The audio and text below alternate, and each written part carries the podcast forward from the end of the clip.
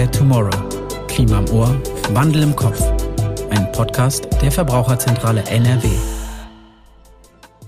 Hallo, herzlich willkommen zu einer neuen Episode vom Energiepodcast des Projekts Energie 2020 Plus der Verbraucherzentrale NRW. Die Tage werden wieder länger und das Wetter besser. Wer jetzt eine Photovoltaikanlage auf dem Dach hat, freut sich wahrscheinlich über den steigenden Stromgewinn. Die Energiegewinnung durch Solarstrom boomt. In Deutschland gibt es mittlerweile 2,3 Millionen Anlagen, Tendenz steigend. Und gerade in Zeiten hoher Energiepreise wird die Stromversorgung durch die Solaranlage auf dem eigenen Dach immer attraktiver. Wir reden heute deshalb darüber, unter welchen Voraussetzungen sich eine Photovoltaikanlage lohnt und was ihr bei der Installation beachten müsst. Ich habe mir zu Beginn meine Kollegin Isabel an die Seite geholt. Sie erklärt uns vorab einmal die Begrifflichkeiten, richtig? Ja, genau so ist es. Wenn man über Solarenergie reden will, gibt es da nämlich ganz oft ähnliche Begriffe und ich dachte, damit wir alle über dasselbe reden, sprechen wir kurz drüber. Super, dann leg mal los. Also, der wichtigste Begriff heute wird Photovoltaik sein. Und bei dieser Technologie wird aus der Kraft der Sonne über Solarmodule, sogenannte Paneele oder auch Solarpanels, Strom erzeugt. Photovoltaik oder auch Solaranlagen findet man inzwischen auf vielen Dächern. Und falls in der heutigen Episode mal die Abkürzung PV fallen sollte, dann ist damit übrigens Photovoltaik gemeint. Wirklich wichtig, denn das wird oft falsch dargestellt, ist der Unterschied zu Solarthermie. Die Module auf dem Dach sehen den Solarpanelen aber nur scheinbar ähnlich. In ihnen sind oft Röhren verbaut, die Wasser durch die Sonnenenergie aufheizen. Es entsteht also kein Strom, sondern warmes Wasser für die Dusche oder die Heizung. Und zu guter Letzt erinnert euch vielleicht noch an unsere allererste Episode. Da ging es um Steckersolar. Das ist dieselbe Technologie wie in den Photovoltaikanlagen, nur sind die kleineren Module auch für Wohnungen bzw. Balkone geeignet. Perfekt, dann haben wir jetzt alle Begriffe geklärt. Ich habe heute Jörg Sutter eingeladen. Er ist bei der Verbraucherzentrale NRW Experte für Photovoltaikanlagen. Hallo Jörg. Hallo. Wir haben gerade schon gehört, dass Photovoltaikanlagen auf dem eigenen Dach immer attraktiver werden. Welche Rolle spielen denn Photovoltaikanlagen bei der Energiewende? Nun, für die Energiewende haben wir verschiedene Techniken der erneuerbaren Energien. Da gibt es Windkraft, Wasserkraft, Biomasse und eben Solarenergie. Und gerade die Photovoltaik und der Wind, das sind die beiden wichtigsten Säulen für die Zukunft, weil da das größte Potenzial besteht. Und inzwischen ist auch die Photovoltaik die billigste Art der Stromerzeugung viel billiger als Kohle oder Atomstrom. Okay, fürs Klima ist es also super, wenn mehr Strom über Photovoltaikanlagen gewonnen wird. Was aber sind meine persönlichen Vorteile, wenn ich mir eine Solaranlage aufs Dach setze? Zum einen betreibe ich aktiv persönlichen Klimaschutz. Das ist für viele Betreiber schon ein ganz toller Anreiz. Heutzutage kommt noch dazu, dass ich damit eben eine Stromkostenbremse installiere, meine Stromkosten reduziere und einfach jede Kilowattstunde, die ich selber erzeuge, nicht mehr teuer einkaufen muss. Bevor ich in die Planung gehe, muss ich ja erstmal gucken, ob sich mein Dach überhaupt für eine Photovoltaikanlage eignet. Wo finde ich das denn heraus? Na, man muss sich ein paar Dinge im Vorfeld einfach überlegen und mal ein bisschen in die Planung einsteigen.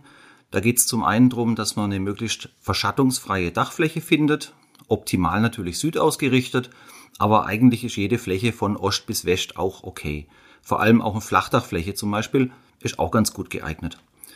Der zweite Punkt ist, dass man drauf schaut, dass man eine stabile und vor allem auch asbestfreie Dacheindeckung hat, die eben auch noch 20 oder 25 Jahre hält.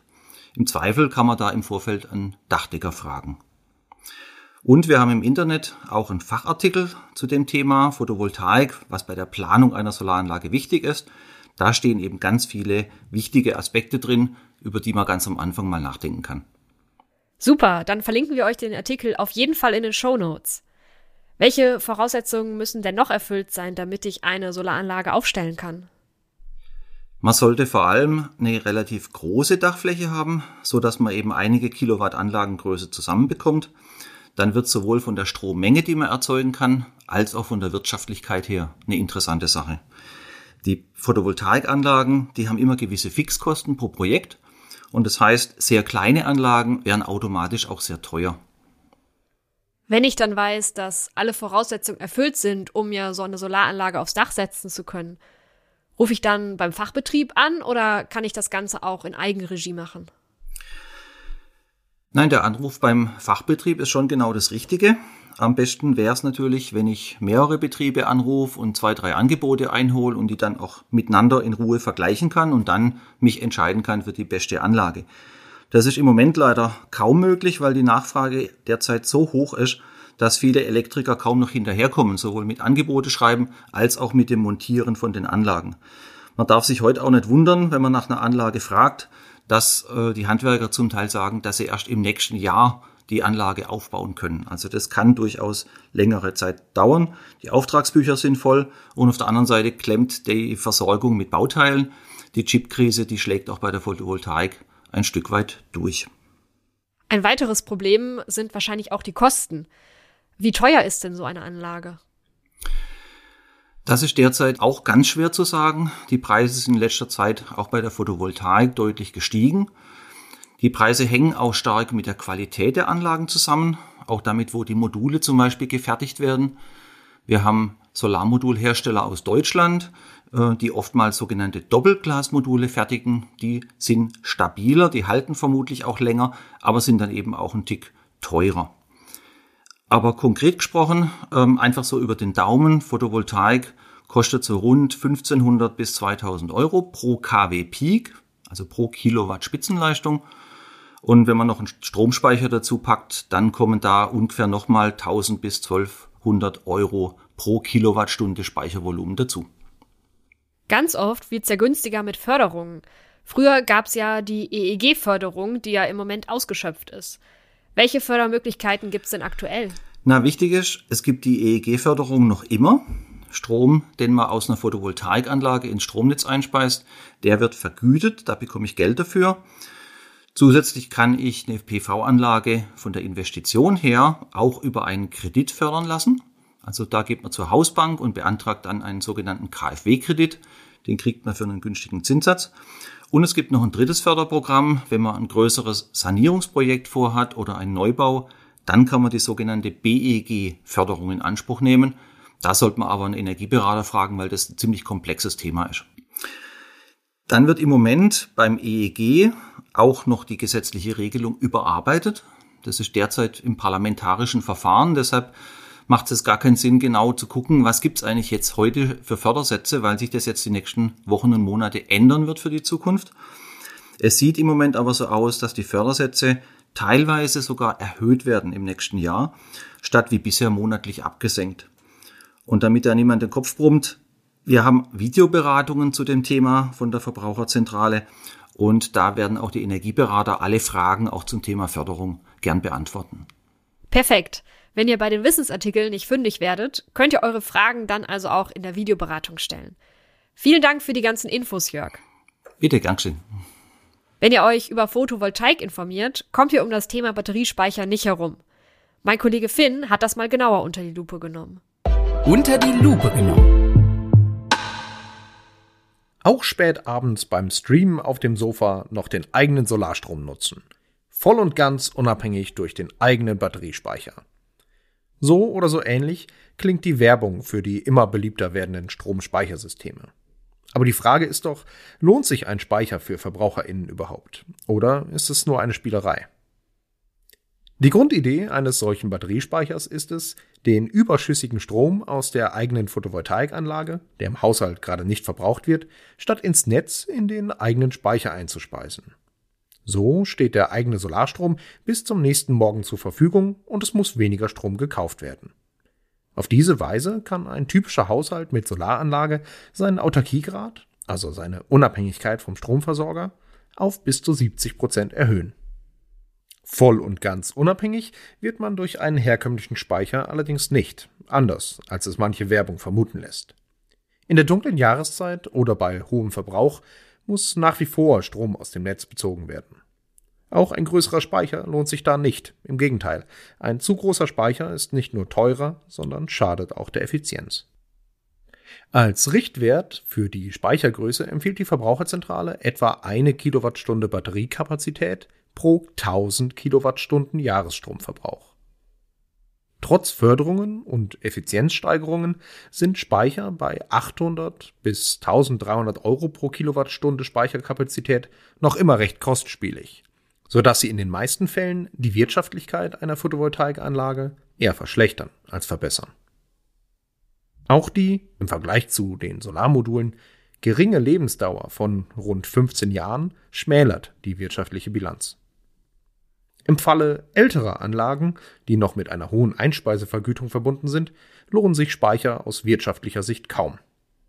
Interessant ist die Ergänzung um eine Batterie vor allem dann, wenn diese Förderung nach 20 Jahren endet und die Anschlussvergütung nur noch wenige Cent beträgt. Aber auch dann muss sorgfältig geprüft werden, ob Anlage und Technik gut mit einem Speicher verbunden werden können. Ob sich die Anschaffung eines Batteriespeichers für Privathaushalte lohnt, hängt entscheidend von den zukünftigen Strompreisen ab. Eine pauschale Aussage ist entsprechend schwierig. Aber so oder so, wenn man unabhängiger vom Energieversorger werden und selbst einen Beitrag zur Energiewende leisten will, ist ein Speicher eine gute Möglichkeit. Zählerstand. Was für Batteriespeicher gilt, gilt auch für Photovoltaikanlagen. Fürs Klima sind sie super. Wirtschaftlich lohnt es sich aber nicht immer. Deshalb fragen wir uns in unserem heutigen Zählerstand, wann amortisiert sich meine Photovoltaikanlage? Also wann habe ich die teuren Anschaffungskosten durch den Stromgewinn der Anlage wieder eingebracht? Im Schnitt amortisiert sich eine Photovoltaikanlage nach etwa zehn Jahren. Die tatsächliche Amortisationszeit ist aber natürlich immer davon abhängig, wie hoch die Anschaffungskosten und die Erträge der PV-Anlage sind. Bei kleineren Anlagen mit wenig Stromertrag bezahlt ihr pro Kilowatt Peak wesentlich mehr, da die Anschaffungskosten im Verhältnis sehr hoch sind. Deshalb ist es wichtig, sich früh über mögliche Förderungen zu informieren und die entsprechenden Anträge zu stellen. Was die Amortisationszeit auch beeinflusst, ist die Höhe der Einspeisevergütung sowie die allgemeinen Strompreise. Weil die Strompreise in der letzten Zeit massiv gestiegen sind, rentiert sich auch eine PV-Anlage eher. Prosumer sind im Moment klar im Vorteil, weil sie durch den Stromgewinn auf dem eigenen Dach den Preissprüngen kaum ausgeliefert sind. Und das ist auch der große Gewinn der Photovoltaikanlage, Unabhängigkeit. Wer jetzt mal durchrechnen möchte, welche Faktoren bei eurer Anlage die Amortisationszeit beeinflussen, kann das beim Renditerechner der Stiftung Warentest machen. Den Link findet ihr auch in den Show Notes. Effizient gedacht. Im Rahmen unserer Aktion informieren wir viele Verbraucherinnen und Verbraucher in ganz NRW über Energiethemen. Ein Dauerbrenner an den Ständen ist das Thema Photovoltaik. Isa, du warst an unseren Infoständen dabei. Erzähl doch mal, welche Fragen wurden dir gestellt? Also das Thema Photovoltaik ist eigentlich immer mit dabei. Und tatsächlich kommen oft sehr ähnliche Fragen. Zum Beispiel, wie die Verbraucherzentrale zu gepachteten Photovoltaikanlagen steht. Und ist es eine gute Alternative, Solaranlagen zu pachten? Ist ja bestimmt günstiger, als sich eine eigene Anlage zu kaufen, oder? Naja, oft schrecken die VerbraucherInnen vor den hohen Preisen für Photovoltaikanlagen zurück. Bei der Online-Recherche stößt man dann schnell auf vermeintlich bessere Optionen, wie eben die Solarpacht. Die Idee dahinter ist, dass du als Hauseigentümerin zum Beispiel mit dem örtlichen Energieversorger einen Pachtvertrag schließt. Für deine monatliche Pacht bekommst du dann ein rundum sorglos Paket. Das umfasst zum Beispiel die Planung, die Finanzierung und die betriebsbereite Montage der Anlage. Oft gehört dazu dann auch noch die Anmeldung beim Netzbetreiber. Also, für mich klingt das jetzt erstmal super. Ich muss mich um nichts kümmern. Ja, aber nur wenn du bereit bist, den Preis dafür zu zahlen.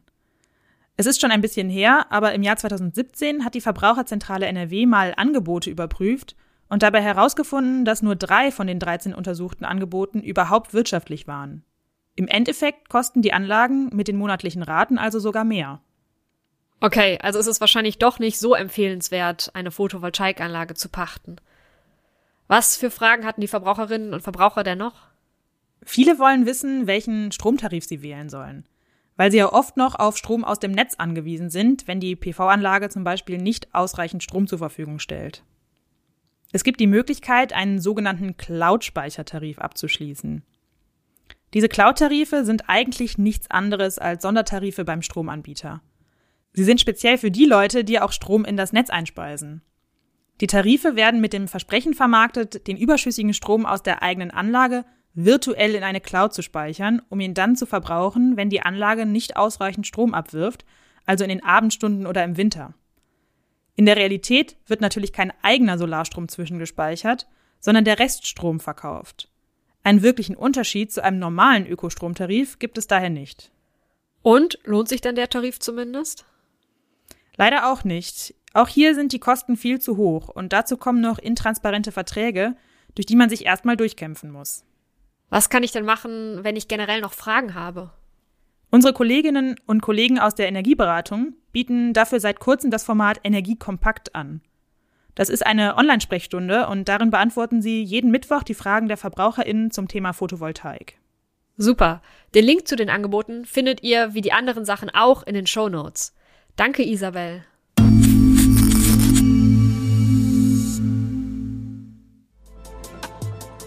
Wer jetzt noch weitergehende Fragen zu Photovoltaikanlagen hat, darf gerne auf unserer Webseite stöbern. Dort findet ihr noch mehr Infos zu Förderungen, Anmeldungen und Co. Und ab Sommer stehen dort auch die Neuerungen zur EEG-Novelle. Und für alle Mieterinnen und Mieter, hört doch mal in unsere Episode zum Solarstrom vom Balkon rein. Mit einem Balkonmodul kann nämlich auch ohne Eigenheim Solarstrom erzeugt werden. Schön, dass ihr wieder zugehört habt und bis zum nächsten Mal. Ciao! In the Air Tomorrow. Podcast der Verbraucherzentrale NRW.